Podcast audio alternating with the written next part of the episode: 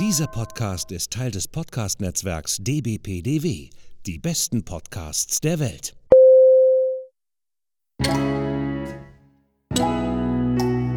Willkommen beim Podcast von Rockstar TV mit Florian Petzold und Andreas Steinecke. Haha, jetzt ist er doch wieder mit dabei. Nein, letztes Mal konnte ich nicht. Äh, Andreas, du hattest den Podcast sehr gut gemacht. Und mein Freund, der Andreas, ist natürlich auch da. Hallo, Andreas. Hallo, mein Freund Florian. Endlich äh, darf ich wieder äh, in Zusammenspiel mit dir ähm, einen Podcast bestreiten. Das soll nicht heißen, dass der letzte Podcast ohne dich ähm, nicht auch Spaß gemacht hat. Aber man muss natürlich schon so sagen, unsere Dynamik ähm, und das, was die Leute gerne hören, entsteht natürlich auch vornehmlich dadurch, dass wir beide das zusammen machen. Auch wenn du das Thema Gravelbiken für dich noch nicht so entdeckt hast, ähm, war der letzte Talk, wie du sicherlich gehört hast, auch äh, gar nicht so Gravelbike-lastig. Aber ich will auch gar nicht so sehr über den letzten Talk sprechen oder unseren letzten Podcast, sondern auch heute haben wir wieder einen spannenden Gast dabei. Florian, Wen haben wir denn heute zu Gast, bitte? Mhm. Man kriegt ja viel mit in diesen Medien, ne? Da haben so irgendwelche Kegelbrüder irgendwie so eine Kneipe da angebrannt. Ey, weißt du was, wenn ich irgendwie. Jeder hat doch einfach dieses Bild, wenn man Malle sagt, ne? Irgendwie halt, die saufenden Idioten laufen da einfach rum. Aber es gibt da wirklich, ich sag jetzt mal so, so wie wir, aber Asterix und Obelix, ne? So ein kleines Eckchen, ne? Wo eine junge Dame einen schönen Shop aufgemacht hat und unter anderem Trainings. Ach, ich sag's aber. Hallo Roxy. Hallo. Ja, schön, dass schön. wir uns hier quasi i kennenlernen. Und äh, ja, liebe Grüße, ich sitze zwar momentan nicht auf Mallorca, aber ja, ich lebe auf Mallorca und es ist viel mehr als nur der Ballermann. Richtig, richtig. Und darauf wollte ich auch hinaus. Der Ballermann ist nicht äh, gleichzusetzen, dass das die komplette Insel ist, sondern da gibt es auch schöne viele Ecken. Asche auf mein Haupt, ich war noch nie da. Es wird Zeit, es wird Zeit. Aber Roxy, ähm, Jetzt stell dich mal richtig vor. ja, also ich bin Roxy. Ich heiße eigentlich Raffaella. Daraus wurde irgendwann Roxy und das ist jetzt auch seit einigen Jahren mein Name. Ich betreibe Roxy Bike. Das ist ein Coaching-Unternehmen und hatte bis vor kurzem auf Mallorca eine Bikestation. Ja, ich habe sie tatsächlich abgegeben, aber ich lebe immer noch auf Mallorca und ich gebe Mountainbike, Fahrtechnik-Coachings, aber auch Fortbildung für Trainer und Mentaltrainings und bin auch psychologische Beraterin. Das heißt, das mache ich, lebe auf Mallorca, aber reise auch viel, um zu coachen. Ja, das ist doch meine Hausnummer. Was sagst du dazu, Andreas? Ja, toll. Also, ähm, ich, äh, ich, ich kenne die Roxy, ich glaube, wir kennen uns nicht persönlich. Wir hatten, glaube ich, aber schon mal irgendwie über, ein, über die eine oder andere Ecke schon mal miteinander zu tun. Das ist aber auch schon wieder ein bisschen länger her. Ähm, ich hatte tatsächlich mal mit dem Gedanken gespielt, ähm, also jeder weiß da draußen, ich mache ja, mach ja auch, ähm, bin ja auch in dem Business tätig und mache Fahrradreisen, Mountainbike-Reisen, hatte mal überlegt, ob ich was auf Mallorca machen sollte. Ähm, das hat sich dann leider nicht ergeben, aber dadurch ist so ein bisschen der Kontakt zu, äh, zu Roxy entstanden, so ein bisschen. Ähm, und wie das halt so ist, man verfolgt äh, dann deine ähm, Aktivität natürlich auch auf Facebook und äh, Social Media. Und so bist du auch äh, seit langer Zeit irgendwie in so in meiner, in meiner Facebook-Bubble und äh, verfolge immer sehr interessiert, was du da ähm, mit deinen Trainings machst und was du auf Mallorca machst und finde das alles sehr, finde find das wirklich total spannend und finde es auch total cool, dass wir dich jetzt mal bei uns im Podcast haben, weil ähm, ja, wie das immer so ist, ne? man hat eigentlich, äh, wenn man sich nicht so richtig kennt, hat man jetzt auch nicht so große Überschneidungspunkte, mal mh, mm, ins Gespräch zu kommen. Ne? Ähm, insofern ist ja unser Podcast, wie ich auch so gerne immer sage, eine schöne Gelegenheit, sich mal irgendwie 60 Minuten lang mit äh, Menschen zu beschäftigen, äh, die man, ja, mit denen man jetzt vielleicht nicht unbedingt sich 60 Minuten irgendwo hinsetzen würde. Äh, insofern ist das total cool und ich bin super gespannt darauf, was wir heute von dir alles erfahren werden. Ähm, mal gleich die Frage vorweg. Du lebst wie lange jetzt? Also arbeitest, lebst äh, auf Malle, wie lange jetzt schon? Zwölf Jahre jetzt bereits. Boah, zwölf Jahre. Wie war das irgendwie? Wie kam diese Entscheidung, dass du gesagt hast, ah, Good Old Germany ist nicht mehr so mein Ding irgendwie. Äh, Malle wäre, glaube ich, sinnvoller? Also ich komme ursprünglich gar nicht aus Deutschland. Ich bin eigentlich in Zypern geboren und aufgewachsen, auf dem türkischen Teil. Und meine Mutter ist aber Deutsche. Deswegen bin ich dort mehrsprachig aufgewachsen und deswegen kann ich auch eben relativ gut Deutsch. Und ähm, wir sind nach Deutschland gezogen, da war ich 15. Und mir hat Deutschland, muss ich sagen, nie wirklich gefallen, einfach weil, also das Land selbst ist wunderschön. Ich bin jetzt auch wieder hier und ich bin im Sommer immer hier für ein, zwei Monate. Aber wenn du vom Süden kommst, fehlt dir so eine gewisse Herzlichkeit. Ich gebe euch mal ein Beispiel. Du gehst in Zypern irgendwo hin und hast nur einen 10-Euro-Schein und brauchst Kleingeld und gehst rein und fragst, hey, könnt ihr mir den 10-Euro-Schein wechseln? Ich bräuchte Kleingeld. Ja, setz dich, ich mach dir einen Kaffee, ich habe selber kein Wechselgeld. Ich gehe schnell zum Nachbarn für dich wechseln und dann trinkst du deinen Kaffee, bis ich zurück bin, bis, ähm, hast du den Kaffee auch auf, ausgetrunken und dann gebe ich dir dein Wechselgeld. Und die meinen das ernst. Die wollen auch kein Geld für den Kaffee haben. Das ist für die einfach selbstverständlich, wenn jemand kommt und Hilfe braucht, dass sie dem helfen ja, gehst du in Deutschland? Als ich nach Deutschland gekommen bin, war ich eben, wie gesagt, 15, brauchte Kleingeld für irgendwas, bin damals in den Karstadt reingegangen. Entschuldigen, können Sie mir den 10-Euro-Schein wechseln? Sagt die Frau eiskalt zu mir, nö, nur wenn Sie was kaufen. Und wenn du aus so einer herzlichen sagen wir mal, Kultur kommst, denkst du natürlich zuerst, boah, irgendwie hat hier jemand, irgendwie jeder hat was gegen mich. Und ähm, das war für mich so der Punkt, weshalb ich mich am Anfang nicht wohl in Deutschland gefühlt habe und weshalb ich dann auch ziemlich schnell wieder weggegangen bin. Ich bin dann mit 18 in die Dominikanische Republik gegangen, habe da gearbeitet, dann in der Schweiz studiert und bin dann wieder nach Deutschland zurückgekommen, um zu studieren.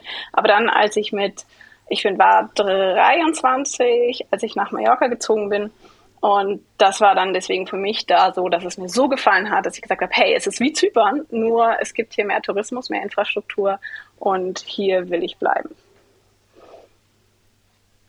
Du bist ja echt ein echt ein, ein, ein Globetrotter, würde ich jetzt mal behaupten, oder? Mhm. Also, du hast es ja schon selber vorweggenommen, äh, du bist echt viel unterwegs. Und ähm, jetzt hast du auch gesagt, dass du ähm, deine Station auf Mallorca aufgegeben hast. Ähm, das heißt also, du bist jetzt quasi ein, ein, ein fahrender äh, Mountainbike-Trainer? Ja, so ist es tatsächlich. Also ich habe gemerkt, ähm, ich habe wie gesagt diese Station vor etwas mehr als elf Jahren dann eröffnet, weil ich habe die ersten hm, zwei Jahre dort als Angestellte gearbeitet. Also fangen wir mal so an. Ich bin nach Mallorca gekommen, um dort Urlaub zu machen. Und dann hat mich jemand gefragt, ob ich mir vorstellen könnte, für ihn zu arbeiten. Und dann habe ich zwei Wochen später Job gekündigt, dahin gezogen und war richtig cool. Mm, so habe ich dann angefangen, dort als Guide zu arbeiten. Und dann habe ich aber gemerkt, dass ich das ein bisschen anders machen würde und dass ich auch mehr eben Trainings geben wollen würde. Und deswegen habe ich mich dann irgendwann selbstständig gemacht. Und das habe ich jetzt eben über elf Jahre gemacht. Aber als ich mich selbstständig gemacht habe, habe ich auch noch eine Bikestation eröffnet mit einem Bikeverleih und habe jetzt im Laufe der Jahre gemerkt, dass Bikestation, Bikeverleih auch richtig cool ist, aber dass mich halt wirklich mehr also mein Calling sozusagen ist wirklich dieses Coaching, vor allem das ganzheitliche Coaching, wo ich Psychologie mit Mountainbike-Fahrtechnik kombiniere. Und da habe ich immer mehr von gemacht und dann habe ich gemerkt, dass ich quasi zwei Fulltime-Jobs habe, äh, Fulltime-Jobs habe. Einmal das Coachen und einmal dann diese Bikestation mit dem Verleih.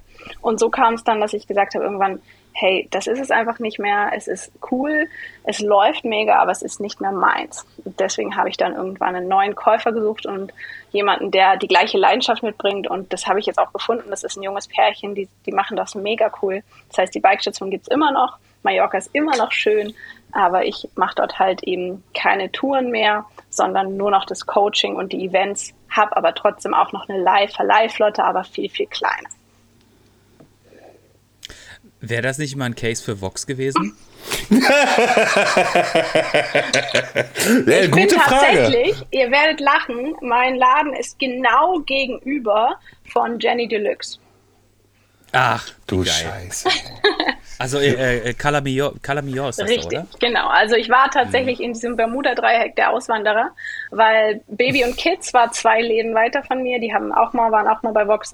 Dann die Straße hoch war eben Büchner und seine neue Freundin und gleich gegenüber ist eben Jenny Deluxe. Also wer die Auswanderer guckt, ich schaue es nicht, ich weiß es nur, weil halt Vox immer da ist. Aber ähm, ja, ich war genau in diesem Bermuda-Dreieck der Auswanderer. Ähm, aber nein, wahrscheinlich nicht, äh, weil zu wenig Skandal, würde ich sagen. Also bei mir lief wirklich immer sehr gut. Ich glaube, das ist für dann zu langweilig. zu, zu, wenig Skandal, das ist doch, das hört man doch schon gerne. Irgendwie hat, dass du keine Skandalfrau bist. Das ist doch wunderbar. Nein, aber ähm, Gut, jetzt hast du den, den, den, den Fahrradverleih äh, ähm, äh, weiterverkauft. Jetzt machst du Mentalcoaching, Allgemeintraining und du trainierst auch Trainer, also so, dass sie die Lizenzen bekommen. Und vor allen Dingen, ich habe da zwar gelesen, ich kann das mir aber nicht merken. Wie heißt diese Lizenz? die Lizenz, also hm, es ist. Da, dass du die Trainer ausbilden darfst, diese globale Lizenz ist das doch, diese Weltlizenz ist das doch. Ne? Ja, also es gibt verschiedene Ausbildungsinstitutionen weltweit und eine davon ist die Bike Instructor Certification Program. Das ist BICP. Das ist eine amerikanische Non-Profit-Organisation und die haben eben meinen Kollegen Bernie und mich vor, ich glaube, fast vier Jahren mittlerweile gefragt, ob wir für sie internationale Ausbilder werden wollen. Und da sind wir eben jetzt Ausbilder und vergeben da die Zertifizierung fürs BICP. Der nächste Kurs ist tatsächlich in zehn Tagen hier am Ochsenkopf, wo ich gerade bin in Deutschland. Und ähm, dann wird es in Zukunft immer mehrere geben, sowohl in Alicante als auch auf Mallorca, als auch hier in Deutschland. Und wir werden das nach und nach ein bisschen ausweiten. Dann kommt mal schön in den Ruhrport auch mal vorbei. äh, äh, darüber würde ich mich dann freuen. Nein, aber er, er, erklär mal irgendwie halt so, äh, wie du da, ich sag jetzt mal, der kleine Florian ist blutiger Anfänger, hat sich ein total teures Fahrrad gekauft mit totaler geiler, geiles Equipment. Der Typ sieht Bomber aus, kann aber nicht fahren. Was, wie, wie gehst du an, diesen, an diese Personen ran, die sagen, du, Roxy, ich habe zwar alles, aber ich kann nicht fahren? Mhm. Also generell, was ich immer wichtig finde, ist, dass ein Mountainbike kein Fahrrad ist. Also Fahrradfahren können wir ja wahrscheinlich alle, aber ein Mountainbike ist halt ein Sportgerät. Das heißt, wie du halt bei anderen Sportgeräten auch lernst, dieses Sportgerät zu bedienen, genauso sollte es beim Mountainbike sein. Das Problem ist nur, dass heutzutage eben jeder, der Fahrrad fahren kann, denkt, hey, ich kaufe mir ein Mountainbike und fahre damit in den Wald und kann jetzt die krassesten Trails fahren. Und das funktioniert auch bis zu einem gewissen Grad, nur irgendwann hast du dir einfach so viele sagen wir mal, fehlerhafte Automatismen angeeignet, dass du irgendwann stagnierst. Und deswegen ist das Beste, was du machen kannst, Florian, tatsächlich gleich am Anfang einen professionellen Coach zu buchen. Ich sage immer, je, je unerfahrener du bist, umso teurer sollte eigentlich der Coach sein, umso besser sollte der Coach sein, weil umso schneller lernst du. Und das machen die meisten Leute falsch, dass sie sagen, ach, ich bin Anfänger, was soll ich mir so einen guten Coach leisten? Was, was brauche ich? Einen perfekten, äh, also wirklich eine gute Methodik. Ich will ja nur so ein bisschen was lernen. Dann hast du dir aber diese ganzen Sachen bereits angeeignet, hast schon die Automatismen und unser Gehirn kann eine Sache sehr gut, die kann lernen. Aber unser Gehirn kann eine Sache sehr schlecht, und zwar etwas vergessen, etwas verlernen. Und deswegen dauert es im Nachhinein viel länger, wenn du dann ein gutes Coaching machst, bis du dir die Sachen, die du dir angeeignet hast, wieder vergessen hast. Und deswegen, ganz ehrlich, wenn du das machen willst, Flo, dann und dir ein Rad gekauft hast, dann buch, buch dir einen professionellen Coach. Und ja, was lerne ich, also was lehre ich den Leuten? Hm, wenn ihr meinen YouTube-Kanal kennt, ich habe da eine Fahrtechnik-Pyramide drin. Das ist im Grunde eine Pyramide, wie der Name schon sagt, und da ist eine Reihenfolge der Fahrtechniken drin, die man lernen sollte, um sein Sportgerät auch im Gelände sicher zu bewegen. Und das also was daran ein bisschen schade ist, dass diese Pyramide die meisten Leute einfach umdrehen wollen. Das heißt, die wollen bei den Skills anfangen, die ganz oben sind. Die sind zum Beispiel Springen, Hinterrad versetzen, also die ganzen coolen Skills. Wenn du das aber machst, dann automatisierst du mit jedem Mal üben die Fehler, die du in der Basis der Pyramide hast. Und mit einem Anfänger, wenn du jetzt zu mir kommen würdest und sagst, du bist neu auf dem Bike, fange ich deswegen immer bei dieser Basis der Pyramide an und das Spannende ist, auch mit einem Profi, also ich habe zum Beispiel Elisabeth Brandau für Olympia trainiert oder auch andere Rennfahrer trainiert, fange ich immer mit der Basis an, weil da das größte Potenzial schlummert, um die Pyramide danach solide aufzubauen. So wie du bei einem Haus nicht an einem Balkon anfängst, das zu verzieren, sondern du baust erstmal ein solides Fundament. Und genau das mache ich dann in meinem Mountainbike-Coaching auch, dass ich mir das Fundament anschaue und schaue, hey, da können wir jetzt von dort nach oben bauen. Das hört sich sehr, sehr das, schlüssig an. Das hört sich wirklich schlüssig an. Das heißt also, der, der blutjunge Florian mit seinem teuren Fahrrad, ähm, den kannst du relativ gut und schnell wahrscheinlich in die Spur bringen, weil er natürlich, äh, er ist halt wie ein Welpe. Das, und äh, wie man ja von der Hundeerziehung weiß, wenn du von vornherein, Dankeschön, wenn du von vornherein äh, den Hund quasi ähm, ja, erziehst, ist es einfacher quasi ihn in die richtige Spur zu bringen, als wenn er quasi schon äh, irgendwie zwei Jahre lang irgendwie irgendwas gelernt hat und ihn dann quasi die Dinge wieder vergessen lassen um das Beispiel mal ein bisschen umzusetzen. So, jetzt kommt der äh, mit 40er äh, Andreas, der schon keine Ahnung, zwölf Jahre auf dem Fahrrad sitzt und ähm, schon sicherlich das ein oder andere fahrtechnisch schon mal mitbekommen hat und auch irgendwie ganz gut die Berge runterkommt. Aber ähm, gewisse, hm, wie soll ich sagen, Blockaden entwickelt hat. Mhm. Ne? Das heißt also, ähm, der springt nicht mehr so gern, weil er sich halt ungefähr, das hat mal ganz gut funktioniert, dann hat es zweimal nicht mehr gut funktioniert und hat er sich dann irgendwie übelst irgendwie ähm, äh, abgelegt und hat dann beschlossen, äh, nee, ich glaube, vielleicht ist das doch nicht mehr so eine gute Idee. Ähm, hat dann eigentlich auch beschlossen, okay, nee, das mache ich jetzt irgendwie nicht mehr. Finde das aber eigentlich auch schon, finde es aber trotzdem irgendwie doof, wenn er irgendwie was sieht, was er gerne machen würde und er kann es nicht weil er, ähm, weil er eine Blockade hat. Ähm, nun hast du ja gesagt, dass du auch äh, Mentalcoaching machst. Ich finde das immer total spannend. Das liest sich immer total interessant. Ich kann mir aber tatsächlich wenig darunter vorstellen, wie man dann tatsächlich aktiv äh, diese Blockaden löst. Mhm. Ja, also das ist eine ganz spannende Frage, die du da stellst. Und zwar erstmal gibt es einen Unterschied zwischen einer mentalen Blockade und einer berechtigten Angst. Eine mentale Blockade ist dann, wenn du die Skills eigentlich hast, also ganz genau weißt, was zu tun ist, dein Körper es weiß und du alle Teile dieser Fahrtechnik-Pyramide wirklich besitzt, aber dein Körper es aus irgendeinem Grund nicht ausführt. Das ist eine mentale Blockade. Auf der anderen Seite, die berechtigte Angst ist, wenn du die Skills nicht hast, aber trotzdem unbedingt zum Beispiel diesen Sprung machen will, willst dann spürt dein Körper, dass irgendwas nicht stimmt und gibt dir das Signal Angst. Und das ist ein Selbstschutzmechanismus, der eigentlich sehr, sehr gut ist. Und das ist bei den meisten Leuten, die ich im Thema bisher trainiert habe, was das Thema, was das Thema Springen angeht, tatsächlich ist es eine berechtigte Angst. Das heißt, du hast die Skills eigentlich nicht, denkst aber, hey, ich bin ja schon mal gesprungen, es hat ja ein paar Mal geklappt.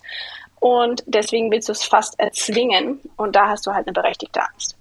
Bei einer mentalen Blockade gibt es ganz, ganz viele Techniken, die ich in einem Online-Kurs tatsächlich zusammengestellt habe. Das ist ein Selbsthilfekurs, wo man durch verschiedene Visualisierungstechniken, durch Atemtechniken, durch Akupressurtechniken und auch Techniken, mit denen man sich selber durch diese Passagen quasi durchguidet, finden kann, warum man diese mentale Blockade hat und die dann auch ziemlich schnell auflösen kann. Wie der Name schon sagt, eine Blockade, man kann die verdünnen und dann fließt die ab quasi, um es mal bildlich zu verpacken. Bei einer berechtigten Angst jedoch kann ich mit dir natürlich mental unterstützend arbeiten, aber um diese berechtigte Angst wirklich dir zu verhelfen, die loszulassen, arbeite ich tatsächlich nicht mental, sondern an der Fahrtechnik. Weil wenn ich jetzt was machen würde, also wenn ich diese Techniken benutzen würde, die ich bei der mentalen Blockade benutze, dann hast du keine Angst mehr und dann schanst du dich darunter und dann tust du dir wahrscheinlich weh und dann hast du erst recht wieder eine mentale Blockade. Und deswegen mhm. ist es total wichtig, finde ich, wenn man mit Mentaltrainer arbeitet, dass er auch in diesem spezifischen Fall Ahnung hat und unterscheiden kann, ist das jetzt für dich eine mentale Blockade, also eine unberechtigte Angst, oder ist tatsächlich die Skill sind die Skills noch nicht da, wo sie sein sollte und ist es eine berechtigte Angst. Und das wäre das Erste, was ich mir anschauen würde, wenn ich jetzt mit dir arbeite. Das ist interessant, das ist total spannend. Ähm, ich habe ihn selten so, so ruhig und so zuhörend gesehen. Ja, es ist genau, genau. ja, es ist wirklich ja. ein hochspannendes Thema. Also, ähm, ich meine, wie oft, wie oft fährst du den Trail irgendwie runter und denkst du, ja, das habe ich jetzt eigentlich ganz vernünftig gemacht, ne? Und wenn sich das wahrscheinlich mal irgendjemand angucken würde, der wirklich, ähm, ja, wirklich Ahnung davon hat, würde der wahrscheinlich sagen, ja, also, ne, da wie du da in die Kurve gegangen bist, wie du da gebremst hast, das ist aber noch ein bisschen verbesserungswürdig, ne? Und wahrscheinlich würdest du am Ende sagen, ja, das stimmt, ne? Also, ja, ich glaube, wahrscheinlich, wahrscheinlich, wahrscheinlich würde auch noch dazu kommen, irgendwie deine komplette Haltung ist äh, gerade äh, da ein bisschen verkehrt und äh, Ne? Und äh, Entschuldigung, Roxy, aber ich habe vor kurzem jetzt auch noch mal einen fortgeschrittenen Kurs gemacht hier bei uns in, in, in Nordrhein-Westfalen. Und äh, da sind das, was du vorhin alles gesagt hast, auch, ne? das, das, was man sich einbrennt, mhm. das wieder loszulassen also, oder, oder rauszukriegen, das ist unheimlich schwer. Ja. Aber Andreas, Entschuldigung. Auf jeden Fall. Und da will ich noch was sagen. Und zwar hat der Andreas eben was ganz Spannendes gesagt. Er hat gesagt, in der Hundeerziehung ist es ja auch so, dass eben die Leute sagen, geh schnell zu einem Hundeerzieher oder eben Hundetrainer und äh, warte nicht, bis er sich was angewöhnt hat. Und da gibt es noch eine Parallele. Und zwar in der Hundeerziehung ist es auch so, dass man mit dem Hund erstmal in einer reizbereinigten Umgebung übt, also auf einem Übungsplatz und nicht gleich, wenn andere Hunde kommen, wenn dann Reh kommt und ein, und ein Hase angehoppelt kommt und noch eine Katze. Das heißt, in einer sehr reizintensiven Umgebung. Und den größten Fehler, den Mountainbiker tatsächlich machen, und das ist auch die Haupt Ursache für Stagnation, also dafür, dass die Leute sich nicht mehr weiterentwickeln, ist, dass sie nur noch Trails fahren. Das heißt, dass sie nur noch in einer reizintensiven Umgebung fahren und ihre alten Automatismen immer abrufen und festigen und festigen und festigen und lernen, also das Lernen von Bewegungen findet tatsächlich in einer reizbereinigten Umgebung statt. Das heißt zum Beispiel mhm. auf einem Parkplatz, auf einem Schulhof, an einem isolierten Obstacle und eben gemäß dieser Pyramide, dass man sich erstmal klar werden muss, was ist die Ursache für meinen momentanen Fehler? Wo finde ich die? Ist das jetzt eine körperliche Ursache oder ist das eine fahrtechnische Ursache? Kann ich die überhaupt ausführen? Und dann die erstmal auseinanderschlüsselt, daran übt, in einer reizbereinigten Umgebung die Wiederholung schafft, um das zu automatisieren. Und erst dann kannst du sie tatsächlich auch auf dem Trail abrufen, dort üben und festigen. Und in der Neurowissenschaft, in der modernen, mit der ich auch super viel mich beschäftige, sagt man, dass man dafür tausende Wiederholungen braucht, um von dieser Grobkoordination in die Feinkoordination, in die Automatisierung zu kommen. Und das machen die meisten Leute nicht. Die denken, okay, ich war jetzt beim Kurs, der jetzt einen Tag mitgemacht, ich habe gemerkt, okay, da habe ich noch ganz viel Potenzial, gehen dann aber einfach wieder auf den Trail und üben nicht. Und dadurch lernst du eben nichts, weil wie oft gehst du zum Hundetrainer? Du gehst nicht einmal im Jahr zum Hundetrainer und danach kann der das alles. Nein, du gehst regelmäßig hin. Wie oft geht jemand, der Klavier spielen lernen will, zum Klavierspielen, also zum Trainer, mhm. ein, zweimal die Woche? Wie oft geht jemand, der reiten lernt, zu einem Reitlehrer? Aber beim Mountainbiken ist es komisch, dass die Leute denken, ach ja, ich gehe einmal im Jahr zu so einem Kurs, dann mache ich nächstes Jahr den fortgeschrittenen Kurs und dass es sich damit getan hat. Und das genau ist das Krasse. So ist es beim Mountainbiken eigentlich auch nicht. Nur dieser Irrglaube, der ist einfach noch vorherrschend in Deutschland. Und das ist der Grund, weshalb ich extrem krasse Fortschritte mit den Leuten habe, seitdem ich die Online-Coaching-Plattform habe, weil man da regelmäßig üben kann. Natürlich kann man sich auch jede Woche einen Personal Coach nehmen. Aber weißt du, wer hat das Geld, um sich jedem, jeden Monat einen professionellen, jede Woche einmal einen professionellen Mountainbike-Coach zu nehmen? Während an so einer Online-Coaching-Plattform hast du die Kurse, hast du die Inhalte und kannst daheim immer üben, wann du willst und wie oft du willst und gibst dadurch erst deinem Körper die Möglichkeit, überhaupt etwas, dieses Wissen, was man in einem Kurs kriegt, in Können zu verwandeln. Das ist nämlich ein Riesenunterschied, etwas zu wissen und etwas zu können. Mhm. Ähm, wenn ich jetzt, äh, wie sind denn deine, äh, deine, deine Kurse ähm, vor Ort aufgebaut? Ähm, das heißt, ich, ich, buche jetzt einen Kurs bei dir. Ähm, ist das dann trotzdem ein Eintageskurs oder sind das Mehrtageskurse? Ich persönlich mache nur Mehrtageskurse. Ich habe früher gemerkt, dass mhm. Eintageskurse, die sind ehrlich gesagt gut für meine Geldbörse, aber sie bringen eigentlich sehr wenig bleibenden Erfolg.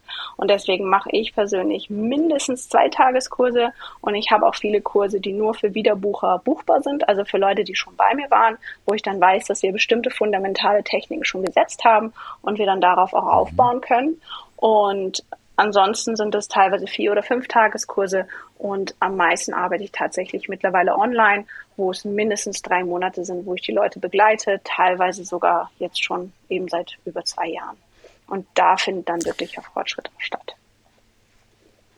Okay, dann machen wir, du hast es jetzt so oft gesagt und äh, ich finde es super spannend und ich kann mir ähm, auch da äh, muss ich gestehen, nicht so viel vorstellen, wie das funktionieren soll und kann, aber ich bin total gespannt, ähm, es mir von dir erklären zu lassen. Online-Kurse. Jetzt buche ich bei dir sozusagen einen Online-Kurs. Ist das denn jetzt eine, Ab eine Abfolge von, ähm, keine Ahnung, Videos und äh, entsprechenden Texten oder hat man auch live mit dir dann auch entsprechend irgendwie zu tun? Wie überprüfst du den Lernfortschritt der Leute? Mhm. Also es sind tatsächlich Videos, die eben modular quasi aufgebaut sind, also Schritt für Schritt auch und ähm, du kannst dir immer verschiedene Blöcke dazu buchen, je nachdem, was dein Lernziel ist. Dann hast du immer eine ganz kurze Beschreibung der Technik, was, für eine, was ist das für eine Technik, wo brauchst du die und wie sieht die aus. Dann hast du auch immer eine Demo, wie es quasi auch bei einem Live-Fahrtechnikkurs ist. Und dann hast du auch immer ein ganz klares Übungsziel. Das heißt, da steht, du suchst dir heute diese Location, die soll die und die Eigenschaften haben, das und das übst du heute und das ist dein Übungsziel. Und dann empfehlen wir den Leuten, dass sie sich selbst filmen sollen und vergleichen sollen. Und bei all meinen Online-Kursen habe ich drei, mindestens drei Monate unlimitiertes persönliches Coaching inkludiert. Das heißt, die Leute filmen sich, schicken mir dann per WhatsApp oder per E-Mail ihre Videos und bekommen dann von mir ganz detaillierte Split-Screens. Also äh, Soll-Ist-Vergleiche, wo ich sage, das und das ist wahrscheinlich bei dir die Ursache. Und ich finde dann mit diesem Person, mit dieser Person gemeinsam, was die Ursache für sie ist und was auch für diese Person realistisch ist. Weil oft ist es so, dass viele Trainer ein sehr unrealistisches Idealbild haben, weil sie vielleicht sehr viel Kraft haben, sehr beweglich sind und schon lange etwas machen und dann dem Teilnehmer sagen, so muss das aussehen und das ist richtig und alles andere ist falsch. Das ist aber vielleicht für den Flo oder für dich, Andreas, gar nicht möglich, weil du die Beweglichkeit nicht hast, die Rumpfspannung nicht hast oder eine Schulterverletzung hast oder ein steifes Sprunggelenk hast. Und deswegen erarbeiten wir uns dann im persönlichen Austausch mit, diesem, mit dieser Person, was für sie realistisch ist und wie wir die Bewegung für diesen Menschen so anpassen können, dass das Ziel erreicht wird und das Ziel beim Mountainbiken ist in der Regel Traktion, Kontrolle und Balance mhm. im Bike. Und das ist das Schöne, weshalb ich auch gesagt habe, ich will genau das machen, was auch Training und Coaching für mich unterscheidet. Im Training ist es so wie ein Koch, der Rezepte arbeitet, äh, abarbeitet und Coaching ist für mich quasi ein Michelin-Koch, der seine eigenen Sachen entwirft und dann auch für jemanden was ganz Spezielles entwirft quasi. Beides hat seine Berechtigung, beides ist gut, aber was wir eben machen, ist wirklich individuelle Lösungen finden und ganzheitliche Betreuung bieten im sehr individuellen persönlichen Bereich. Also ich finde, ich habe ja jetzt auch schon das ein oder andere Mal mit dem ein oder anderen Fahrtechniktrainer zusammengearbeitet. Ähm, und tatsächlich äh, ist es äh, eine interessante Erfahrung, dir jetzt zuzuhören, obwohl ich jetzt kein, kein Training bis, bis jetzt bei dir gemacht habe, ähm, finde ich, äh, finde ich, hast du einen sehr äh, schönen empathischen Ansatz. Ne? Also ähm, ich, weil du hast es ja schon quasi selbst gesagt, ähm, du hast oft Fahrtechniktrainer, die vielleicht ihre Materie ganz gut wissen, aber die von Didaktik halt nicht so viel Ahnung haben. Das heißt, sie versuchen quasi ihre ähm, Fahrtechnik, die sie gut beherrschen, ähm, auf andere Leute zu kopieren. Ich glaube, das funktioniert bei dem einen oder anderen sicherlich gut, der schon ein gewisses Maß an Fortschritt hat.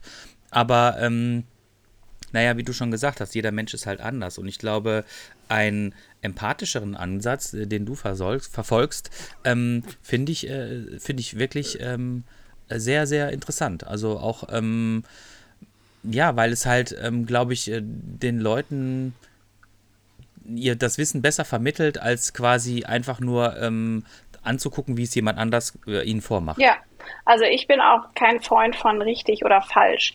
Es gibt fünf verschiedene, also mindestens wahrscheinlich eher 50 verschiedene Arten, eine Kurve zu fahren. Und vor allem auch, hm. wenn du dir Profis anschaust, dieselbe Kurve fahren sie auf verschiedene Arten und alle kommen sehr schnell rum. Natürlich gibt es physikalisch für diese Kurve die eine schnellste Technik vielleicht, aber die ist halt bei manchen Leuten nicht realistisch. Das heißt, ich muss auch als Trainer unterscheiden können, trainiere ich jetzt einen Profi oder trainiere ich jetzt einen Hobbysportler, der eben überhaupt gar nicht die körperlichen Voraussetzungen mitbringt, die jetzt ein Profisportler mitbringt. Und da finde ich, ist es immer wichtig, dass man eben aufhört, in richtig und falsch kategorisch zu unterteilen, sondern sagt, was ist das Ziel? Also eben physikalisch wieder, wir wollen Traktion das, das Bike soll Traktion haben. Wir wollen, dass es leicht Hindernisse überrollt und wir möchten dabei natürlich auch Spaß auf dem Bike haben. Und wie kann ich jetzt für die Person, die vor mir steht, eine Lösung finden, die für sie auch realistisch ist und in kürzestmöglicher Zeit für sie einen bleibenden Erfolg irgendwie eben gewährleistet. Und da sehe ich auch meine Aufgabe als Coach darin, dass ich nicht nur einen schnellen, kurzzeitigen Erfolg für diese für diese Person suche. Beispiel jetzt, wenn jemand zu mir kommt und sagt, er will in einem Tag Hinterrad versetzen lernen, dann sage ich gleich, es tut mir leid, es ist unrealistisch. Und ich kann aber dir garantieren, dass du heute am Ende des Tages näher an deinem Ziel bist, als du bisher jemals warst, weil wir eben das solide Fundament legen und dahin arbeiten. Und natürlich gibt es auch Trainer, die dann sofort mit dem Hinterrad anheben machen und Hinterrad umsetzen. Das ist dann wahrscheinlich aber eher eine kraftbasierte Art und keine saubere, flüssige, stimmige Art, es zu machen. Und ich denke, ein richtig guter Coach sieht eher die Langzeitziele und schaut, was ist jetzt für diese Person am realistischsten und am besten, um sie Schritt für Schritt dahin zu führen, als zu sagen, okay, im Lehrbuch steht jetzt das und das und genau das mache ich, weil das eben manchmal auch unrealistisch ist. Ganz häufiges Beispiel, in der deutschen Fahrtechniklehre wird immer noch sehr stark dieser Gorilla gelehrt mit extrem krass nach außen gestellten Ellenbogen ich habe mich jetzt mit mehreren Physiotherapeuten über dieses Thema unterhalten. Äh, wenn du die Ellenbogen so krass rausmachst, das Fahrrad unter dir ins Gefälle kippt, dann ist dein Oberarmknochen rotiert ziemlich schlecht in deinem in deinem Schultergelenk, bringt es dadurch in eine sehr instabile Position und es kann sogar im schlimmsten Fall zu solchen Dingen wie einem Impingement-Syndrom führen oder Schmerzen. Und da ist es die Frage, bringt es mir was, dass ich die Leute so auf diese krassen Ellenbogen drille, wenn die Ursache für das Problem, das ich als Trainer sehe, vielleicht ganz woanders liegt. Und muss ich das machen nur, weil es jetzt gerade im Lehrbuch steht oder weil die Fahrtechniklehre das sagt? Oder ist es nicht viel klüger zu schauen, was ist eigentlich das Ziel beim Mountainbiken? Wie gesagt, Traktion, Überrollverhalten, da mich zu beschäftigen und dann die Ellenbogen, solange sie nicht komplett nah am Körper anliegen, so sein zu lassen, wie sie auch ergonomisch sein würden.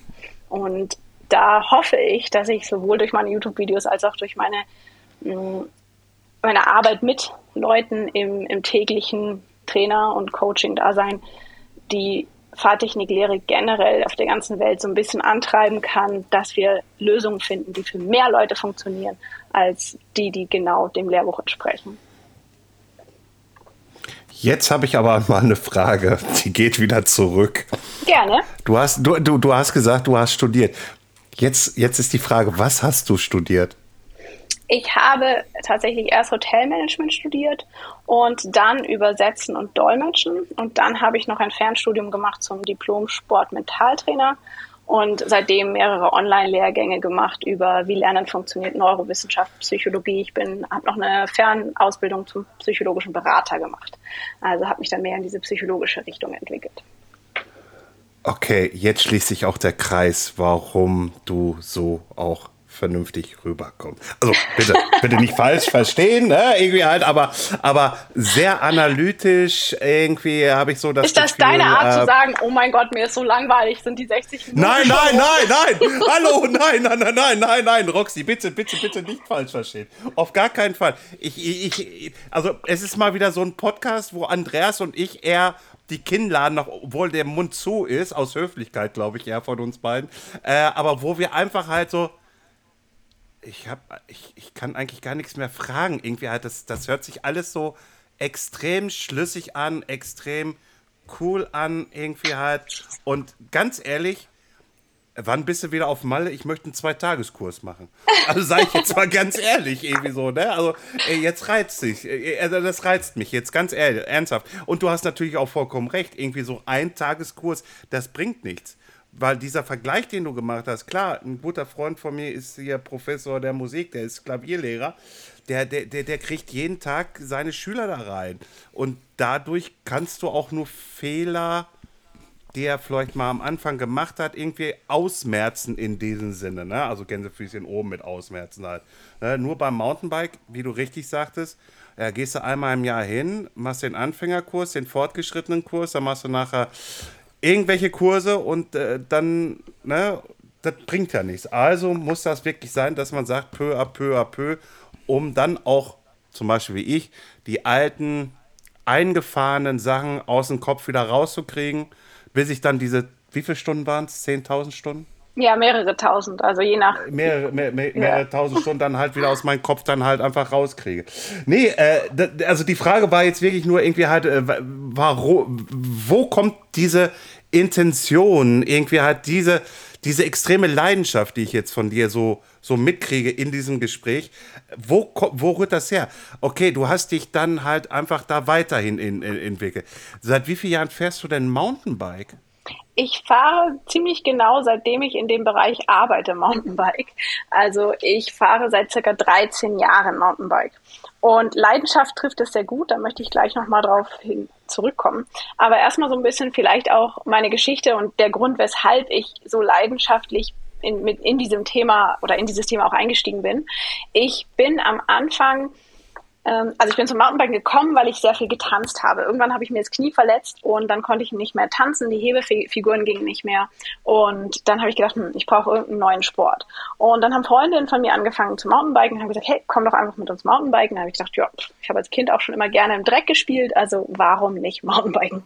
Dann bin ich raus und habe ich auch so ein paar Technikkurse mitgemacht und der Trainer war ein super lieber Typ, hat es total nett gemacht und hat es auch ganz, ganz positiv gemeint alles, hatte aber eben leider, äh, konnte selber auch richtig gut fahren, aber eben ähm, nicht so richtig Ahnung, was er wie eigentlich macht. Und das ist auch der Grund, weshalb viele Leute, die saugeil fahren, nicht so gute Trainer sind, weil sie gar nicht wissen, was sie machen, weil es eben alles schon zu einer unbewussten Kompetenz geworden ist. Es läuft im Hintergrund ab, sie wissen nicht, was sie machen, deswegen können sie es auch einem Anfänger nicht erklären. Dann hat er irgendwann zu mir gesagt, hey, komm, also wir haben erst so ein bisschen auf dem Parkplatz geübt und dann sind wir gleich in den Trail reingefahren. Für mich war dieser Trail damals grausam, weil es waren viele Steine, es war relativ steil, es waren so fette Steine mitten im Weg und es war lose und es war auch ein bisschen nass und ja, auf jeden Fall hat er gesagt, hey, folge einfach meinem Tempo, ähm, ja, Geschwindigkeit bringt Sicherheit, ähm, geht schon.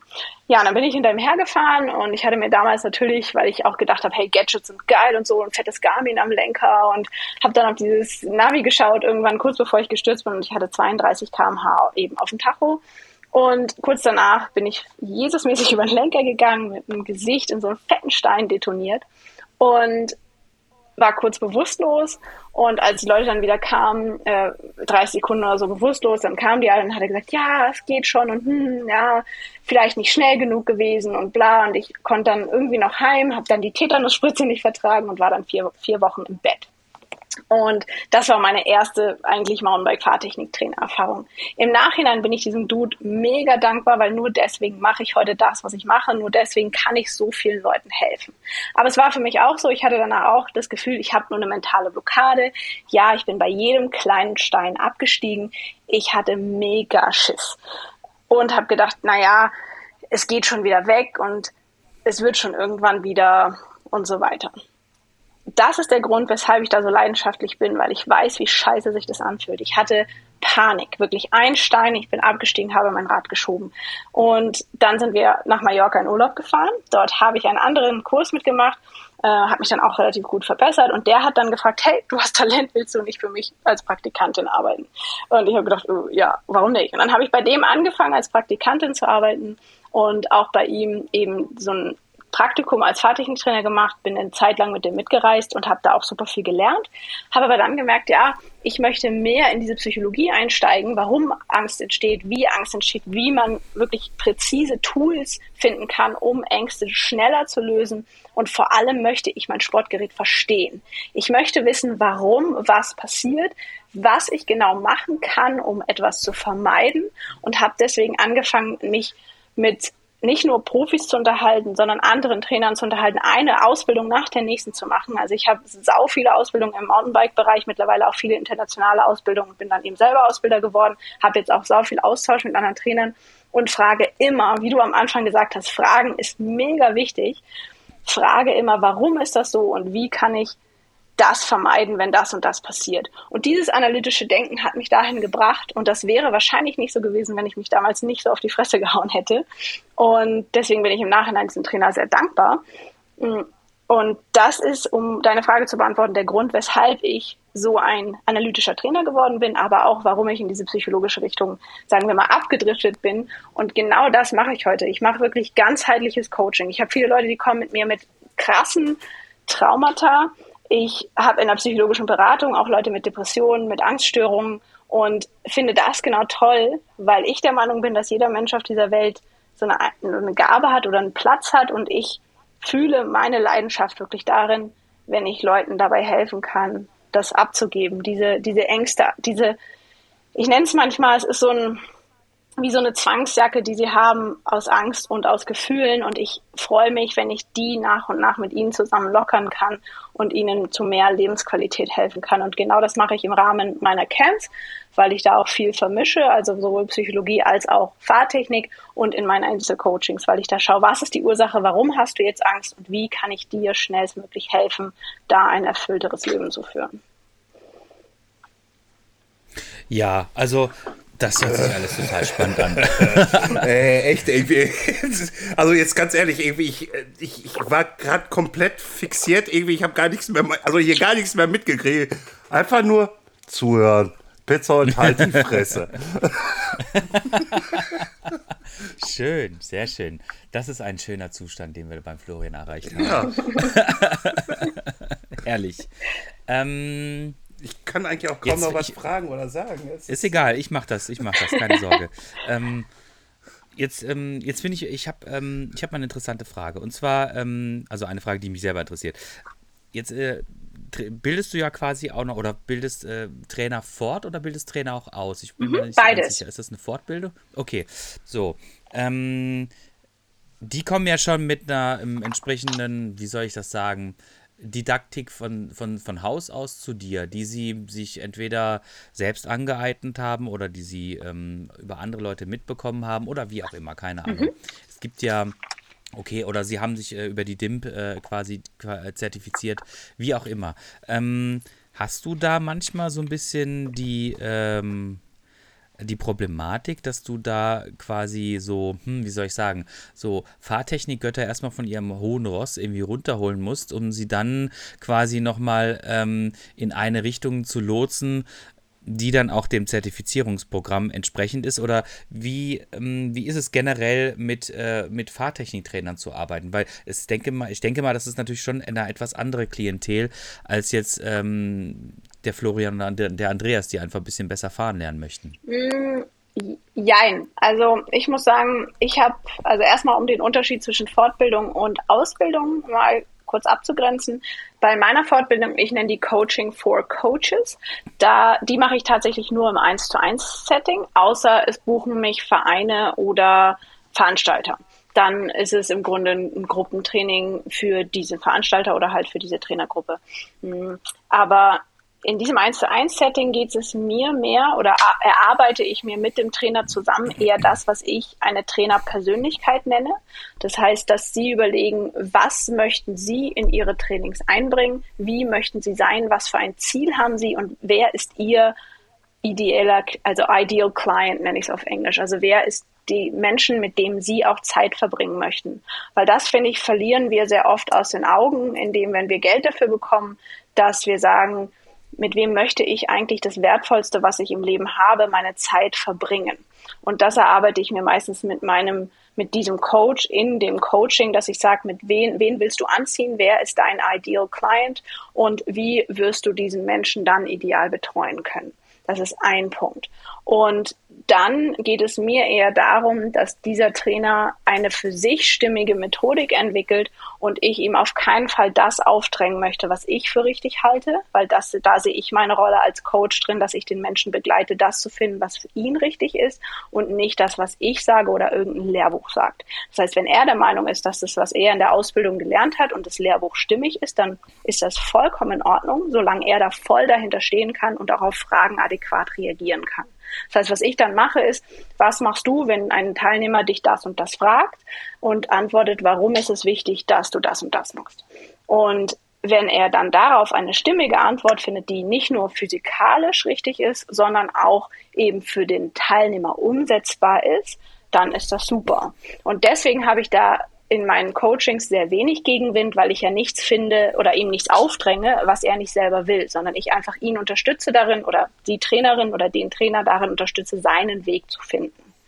Bei den Ausbildungen von der BICP, wo ich als Ausbilder tätig bin, ist es so, da geht es ja null um meine persönliche Meinung. Da habe ich ja eine Rolle. Ich bin als Ausbilder für das BICP tätig und dementsprechend, wenn da jemand sagt, das finde ich scheiße, was da im Lehrbuch steht, dann sage ich, oder auch mich jemand fragt, was ist deine Meinung zu dem, was im Lehrbuch steht, sage ich ehrlich gesagt, wäre es größenwahnsinnig von mir, wenn ich dir jetzt meine Meinung aufdrängen würde, weil es ist nur das wichtig, was jetzt da im Lehrbuch steht. Was du danach draus machst, ist deine Sache. Das heißt, wir diskutieren das sachlich und sagen, das BICP möchte das aus diesen und diesen Gründen so gelehrt haben.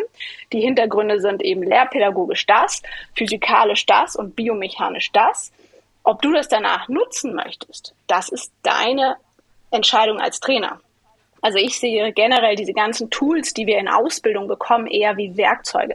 Du bekommst einen Schlitzschraubenzieher, einen Kreuzschraubenzieher und einen Hammer. Und wenn dann da vor dir eine Schraube ist, kannst du wählen, welchen du nimmst, welcher halt gerade passt. Wenn du den Schlitzschraubenzieher niemals benutzt, weil du immer nur Kreuzschrauben hast, dann ist es ja in Ordnung. Dann heißt ja nicht, dass der Schlitzschraubenzieher falsch ist, sondern er passt dir einfach nicht. Und so ähnlich sehe ich ehrlich gesagt die Tools, die wir in Ausbildung bekommen und auch die Tools, die ich als Ausbilder meinen Schülern gebe. Wenn sie damit nicht einverstanden sind, ist es ihr gutes Recht. Sie können die benutzen, sie müssen nicht. Und auch da sind wir wieder bei, es gibt meiner Meinung nach auch da kein richtig oder falsch. Also eine Ausbildung sagt zum Beispiel, Fuß runter in der Kurve ist das einzig wahre. Da bin ich dann immer so ein bisschen skeptisch, warum ist eins das einzig wahre? Aber beim BICP sind wir da eher offen und sagen, wir haben uns für die und die und die Lehrmethode entschieden aus den und den Gründen. Aber natürlich gibt es noch andere. Und ich denke, da ist auch immer so ein bisschen, wie du in den Wald hineinschreist, so kommt's raus.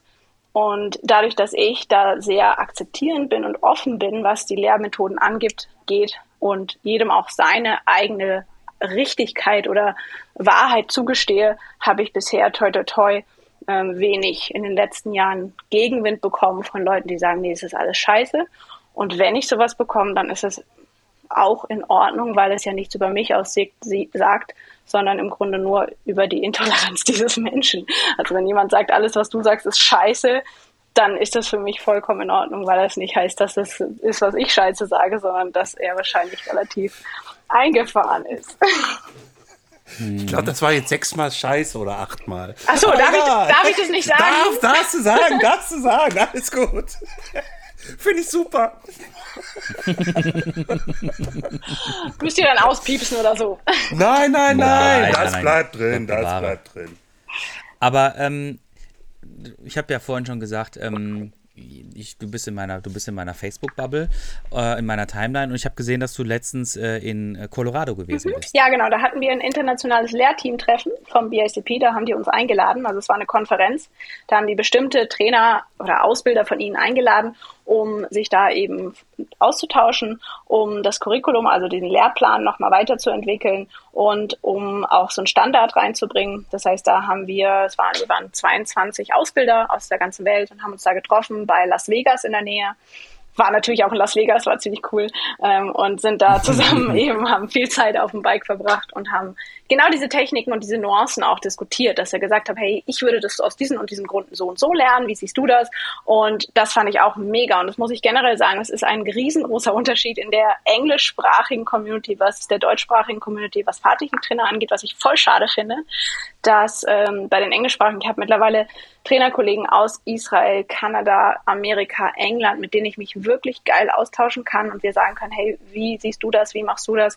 Und ähm, können wir da einfach mal uns austauschen und gucken, dass jeder für seinen eben Trainerwerkzeugkoffer auch noch was dazu bekommt. Und das ist total kooperativ und offen und nicht so, ich habe recht, du hast ein Unrecht. Und ähm, das ist manchmal im deutschsprachigen Raum finde ich etwas schwierig, weil es da oft darum geht, eben in richtig und falsch Kategorien zu denken und sagen, das steht im Lehrbuch, deswegen ist es richtig.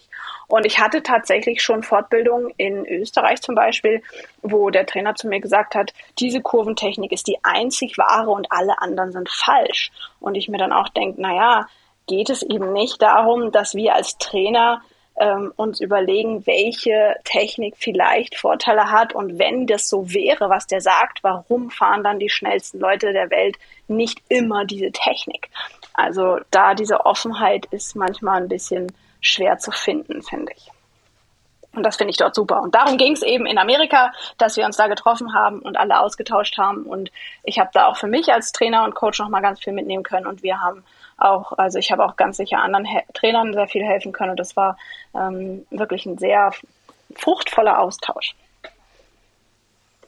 Ähm, dieses, äh, BC, BICP, so, Ja. jetzt muss ich selber aufpassen, dass ich es richtig sage. Ähm, ist das jetzt, ähm, von wem ist diese Organisation denn quasi gegründet oder wer sitzt da, wer sitzt da drauf? Mm, Da ist ursprünglich, also es ist tatsächlich die am weltweit längsten bestehende Trainerausbildungsinstitution. Die ist ursprünglich gegründet worden in Whistler und hat bis vor kurzem der IMBA gehört, also IMBA, das ist ja quasi die internationale DIMP sozusagen, also das DIMP ist das deutsche Chapter der IMBA und die BICP war auch das Ausbildungs, die Ausbildungsinstitution von der IMBA, aber das BICP hat sich dann wieder selbstständig gemacht und hat die Lizenzen zurückgekauft und ist jetzt wieder ein eigenständiges Non-Profit Organization, also eigentlich ein Unternehmen, aber eben so ein, ähm, auf Deutsch weiß ich gar nicht, wie Non-Profit Organization heißt, ehrlich gesagt, aber die sind jetzt wieder selbstständig. Die gibt es seit, boah, ich glaube, 30 Jahren schon. Und sie spezialisieren sich tatsächlich hauptsächlich auf die Ausbildung von Fahrtechniktrainern. Das heißt, der Guiding-Teil ist nur ein ganz kleiner Teil und der Rest sind wirklich Fahrtechnik-Trainer-Ausbildungen. Da gibt es Level 1, Level 2 und Level 3.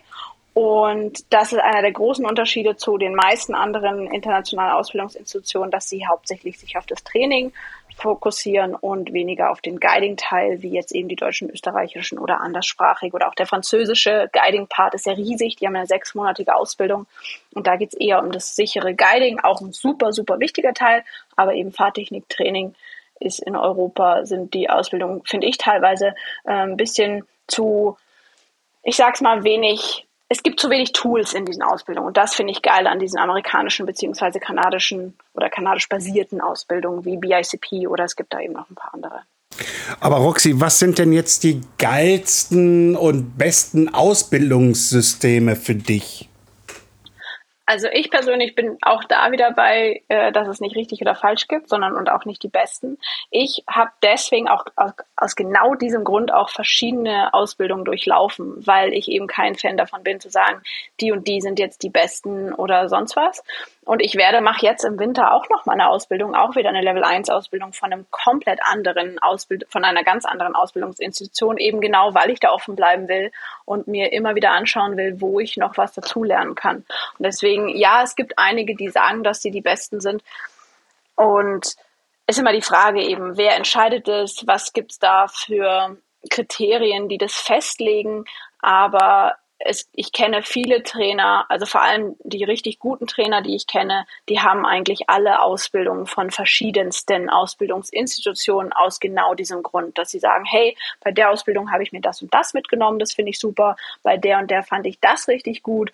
Und was ich persönlich bei der BACP so in noch keiner anderen Ausbildungsinstitution gesehen habe, ist einmal den, die Größe des Werkzeugkoffers, die man tatsächlich bekommt als Trainer, dass du eben offener bleibst, finde ich, und dieser Fokus auf Fehlererkennung und schneller Fehlerkorrektur, dass es da auch einen ziemlich guten Algorithmus gibt, wo ich denke, dass jeder Trainer nochmal was dazulernen kann, weil warum buchst du einen Trainer? Nicht damit er dir zeigt, wie geil er ist, sondern damit er dir beibringt, wie und dass er deine Fehler erkennt und auch für dich stimmig korrigiert. Weil was bringt dir ein geiler Trainer, wenn er eben auf dem Vorderrad die ganze Zeit rumhüpft, aber dir nicht erklären kann, erstens, wie du es erreichst, zweitens, wenn du es machst, was für Fehler du machst und drittens, wie du diesen Fehler schnellstmöglich korrigieren kannst. Und das finde ich eben bei der BACP wirklich geil. Herr Petzold, sind Sie aus Ihrem äh, wie auch immer gearteten Status äh, äh, hervor wieder sind Sie wieder Nein. ansprechbar? Ich, ich, ja, Lauschst du jetzt unserem eigenen lausch Podcast nur so Ich, lausch- ich finde das so faszinierend. Irgendwie, also ich krieg echt, also dass ich jetzt auch gerade spreche, irgendwie, das ist gerade so, hä, was machst du hier? Irgendwie, jetzt, Roxy, erzähl weiter, ich höre dir zu. Da musst du mir vielleicht noch mal ein Thema geben. Äh, ein Thema geben. Ähm, ja, pass auf, das Thema ist ja eigentlich irgendwie, dass wir 60 Minuten aufnehmen. Wenn ich jetzt noch mal ein Thema anschmeiße, ich würde es gerne tun, nur dann würde es über. doch Na, was, Ach komm jetzt, trau dich, komm. was hast du denn jetzt? Trau dich. Komm jetzt, komm jetzt. Ähm, du hast ja äh, das letzte Video, was ich von dir gesehen habe auf YouTube, äh, mit dem Thema Körperhaltung auf dem Fahrrad. So, zentrale Position. Also, ich sag mal so, mein Trainer, mit dem ich das gemacht habe, der hat das auch mit mir gemacht. Ne? Also Kopf gerade, irgendwie Oberkörper und hier und da alles. Äh, die Frage, die ich da drin habe, ist irgendwie, ist das denn, ja, okay, du kennst mich jetzt halt von meiner Anatomie jetzt nicht, irgendwie halt, aber ähm, ist das denn immer das goldene Ei? Also ich persönlich arbeite, wenn ich mit Leuten arbeite, immer mit Fühlen statt ähm, ultimativen Wahrheiten. Das heißt, ich möchte dir was mitgeben, womit du danach dich selbst kontrollieren kannst, ob du jetzt zentral im Bike stehst oder nicht. Weil was bringt es dir, wenn ich dir sage, dein Körperschwerpunkt muss immer zentral über dem Tretlager sein, wenn du nicht weißt danach, wie kannst du das eigentlich fühlen und überprüfen? Weil das wird sich ja auch ändern, je nachdem, ob du bergauf oder bergab fährst, je nachdem, was du gerade für eben erstens, wie dein Körperzusammensetzung über, überhaupt ist. Weil äh, wenn du, blöd gesagt, ein Bodybuilder bist und oben voll die krassen Schultern hast, dann ist dein Körperschwerpunkt ein anderer, genau wie es bei dir der Fall ist, Florian. dann ist dein Körperschwerpunkt ein ganz anderer als jemand, so blöd wie es ist, der einen dicken Po hat. Also ja. ist einfach so. Der Körperschwerpunkt ist ein anderer und deswegen muss man den Leuten meiner Meinung nach Fühlwörter an die Hand geben. Deswegen lade ich dich ein, tatsächlich mal zu mir zu kommen oder äh, noch besser einen Online-Kurs bei mir zu machen, weil ich da auch in diesem Online-Kurs nicht nur eine eine Theorielektion habe, sondern auch immer in dem Übungsziel drunter. Du fühlst, dass du es richtig machst, wenn du das und das fühlst. Und dadurch du dann auch immer weißt, ob es eben für dich richtig ist oder nicht. Also es bringt dir, wenn ich dir sage, dein Kinn muss über, immer über dem Vorbau sein, wenn du ein sehr langes Rad fährst und das gar nicht möglich ist, oder wenn dann eine Stufe kommt und dein Fahrrad eigentlich unter dir abkippen soll, bist du mit dem Kind nicht mehr beim Vorbau. Und dann bringt es nicht, wenn ich dir so absolute Wahrheiten gebe, die für dich überhaupt nicht realistisch sind. Und okay. daher, ja, würde ich mich sehr freuen, dir dazu viel mehr Selbstsicherheit und vor allem ähm, Verständnis zu verhelfen. Nee, nee, nee, nee, wir machen das gleich mit, äh, mit, mit Nägeln und Köppen. Ähm, ich würde gerne einen zwei, zwei Tageskurs bei dir buchen. Auf Mallorca. Auf Mallorca habe ich tatsächlich ja. nur vier oder fünf Tageskurse. Ähm, da mache ich vier. Die sind momentan fast alle voll. Also ist, nicht, ist nicht schlimm, ist nicht schlimm irgendwie. Halt. Also dieses Jahr ist für mich auch erstmal so, eher gesagt, alles ein bisschen Piano, alles cool. Nächstes Jahr Definitiv. Ich, Sehr gut. Ich, ich, ich habe deine Handynummer, glaube ich. Ich habe deine E-Mail-Adresse. Ich weiß, wie ich dich äh, Social Media erreiche. Vier Tage Malle.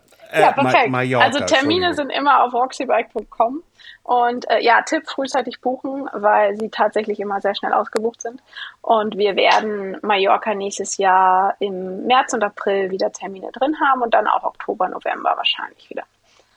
Und sonst in Zukunft gibt es auch ein paar ja. neue, coole Gebiete, die ich gerade erschließe. Also einfach stay tuned quasi auf Instagram, YouTube und natürlich auf roxybike.com. Ja. Andreas, du bist so am Grinsen.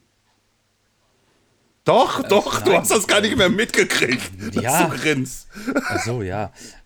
Ähm, ich habe tatsächlich, glaube ich, noch eine, eine abschließende Frage. Und zwar, ähm, macht dir äh, Fahrradfahren noch Spaß? Ja, also ähm, kannst du das, kann du das, kannst du das abs, abseits deines, ähm, deines beruflichen ähm, deines, deiner beruflichen Tätigkeit auch noch einfach genießen, ja, Fahrrad zu fahren? Also ganz ähm, einfache Antwort.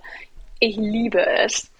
Ich finde leider tatsächlich wenig Zeit, weil ich eben mittlerweile so viel coache aber jedes Mal, wenn ich es mache, liebe ich es, wobei ich da auch immer mich anstrengen muss, dass ich mich wieder in meinen, in meinen Coaching-Alltag insofern zurückfalle, dass ich mich selber analysiere und denke, oh, da könnte ich, das könnte ich noch besser vermitteln, das könnte ich noch ein bisschen anders sagen. Schau mal, bei mir fühlt sich das so an, ob sich das für andere Leute auch so anfühlt. Also manchmal rutsche ich da genau in diesen, in diesen, sage ich mal, Coaching-Strudel hört sich nach was Leckerem zu essen an eigentlich. Coachingstrudel. Coachingstrudel mit Kirschen und vielleicht einer mm, Prise. Mm, lecker und, und Sahne, Sahne, und Eis und genau. so. Eis ist immer gut. Ähm, nein, aber es macht mir immer wieder Spaß und Mountainbiken ist viel mehr, genauso wie Mallorca viel mehr ist als Ballermann, ist Mountainbiken viel mehr als Ballern. Für mich persönlich. Sehr schönes Wortspiel, sehr, sehr schönes Wortspiel. Ja, ist mir gerade eingefallen. Ich muss mir das patentieren ja. lassen.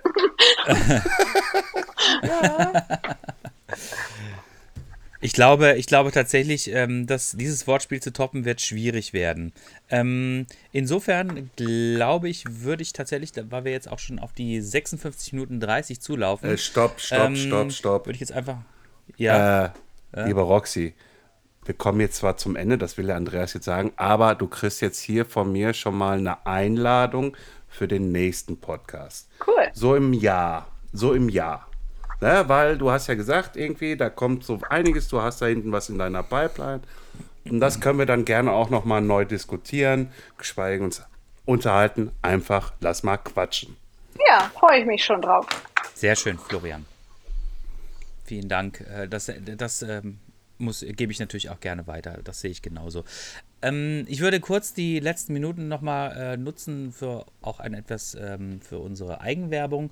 Und zwar möchte ich euch da draußen nochmal gerne dazu animieren, uns äh, zu bewerten, nämlich bei Apple, bei Spotify oder wo auch immer ihr quasi uns hören könnt und uns bewerten könnt. Tut das bitte, das hilft uns weiter, unsere Reichweite zu erweitern, sodass mehr Leute noch diesen Podcast hören. Das würde uns sehr, sehr freuen.